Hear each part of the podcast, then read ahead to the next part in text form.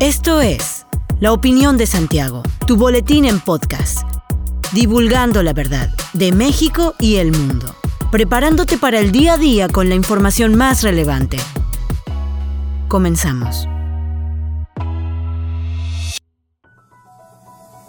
Buen día, bienvenido a La Opinión de Santiago, una dosis breve de información para arrancar el día con lo más relevante a nivel nacional e internacional. La manifestación de impacto ambiental para el polémico tramo 5 sur del tren Maya de Playa del Carmen a Tulum fue ingresada a la Secretaría de Medio Ambiente y Recursos Naturales para la evaluación del proyecto. La recepción de la MIA R en su modalidad regional se realizó ayer a la Dirección General de Impacto y Riesgo Ambiental, instancia competente, con facultades y atribuciones para su evaluación. Debido a que aún se encuentra en proceso la integración del expediente y aún no inicia propiamente el procedimiento de evaluación del impacto ambiental que establece la Ley General del equilibrio ecológico y protección al ambiente, el resumen ejecutivo y la propia MIA no han sido puestos a disposición pública. Sin embargo, se ha omitido información usualmente pública en la página de la Semarnat respecto al promovente del proyecto, por lo que se desconoce si la MIA fue presentada por el Fondo Nacional de Fomento al Turismo o por el consorcio de empresas que ganó la licitación para desarrollar ese segmento del tramo, que abarca 60.3 kilómetros. El tramo completo alcanza los 113 kilómetros, sumando la superficie lineal del tramo 5 Norte de Cancún a Playa del Carmen. De acuerdo con la Ley General del Equilibrio Ecológico y Protección al Ambiente, el objetivo de las manifestaciones de impacto ambiental es presentar un conjunto de estudios diversos y especializados que permitan evaluar a la autoridad el impacto de una obra o actividad si este es o no irreversible y si puede ser mitigable y cómo.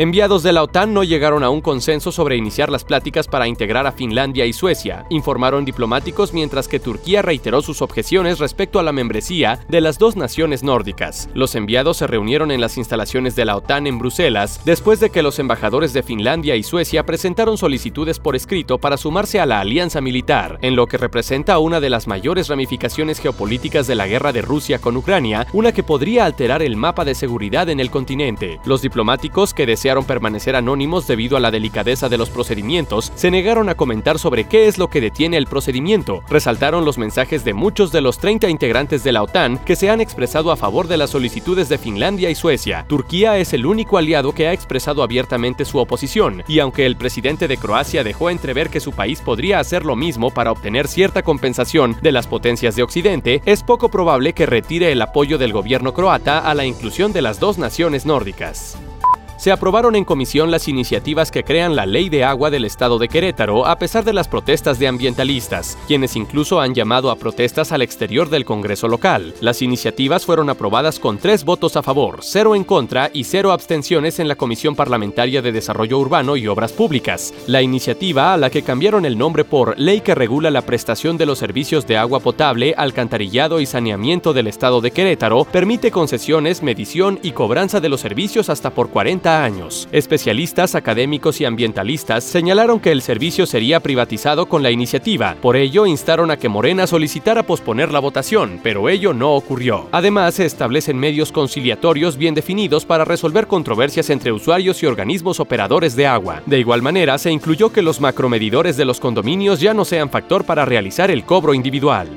La próxima semana se realizará en Querétaro una reunión de seguridad con el secretario de Gobernación Adán Augusto López, indicó el gobernador Mauricio Curi González, quien también destacó el primer lugar en Estado de Derecho de acuerdo con la organización World Justice Project. Apenas el lunes, el mandatario queretano se reunió con el titular de la CEGOV en la Ciudad de México para tratar temas de seguridad y agua. Curi aseguró que se acordó que la próxima semana se revisarán programas para que los vecinos del Estado apoyen en temas de seguridad. Además, resaltó el trabajo que realiza el Tribunal Superior de Debido a que la entidad se colocó en el primer lugar con mayor respeto al Estado de Derecho luego de que el Frente Queretano por la No Discriminación hizo una solicitud para que el municipio de Querétaro ilumine los arcos con los colores de la bandera del arco iris el próximo 18 de junio, en señal de no discriminación, el presidente municipal de Querétaro, Luis Nava, afirmó que no será posible atender la petición porque el sistema de iluminación se encuentra dañado y no por falta de voluntad. De acuerdo al alcalde, este año se buscaría suficiencia presupuestal para reparar el sistema de luces del acueducto. Sin embargo, consideró que su administración ha hecho un esfuerzo por generar una cultura de inclusión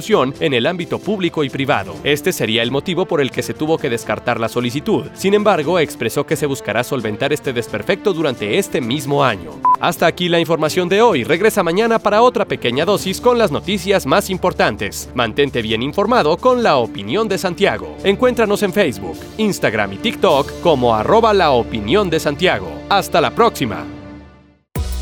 La opinión de Santiago. Comprometidos con la verdad.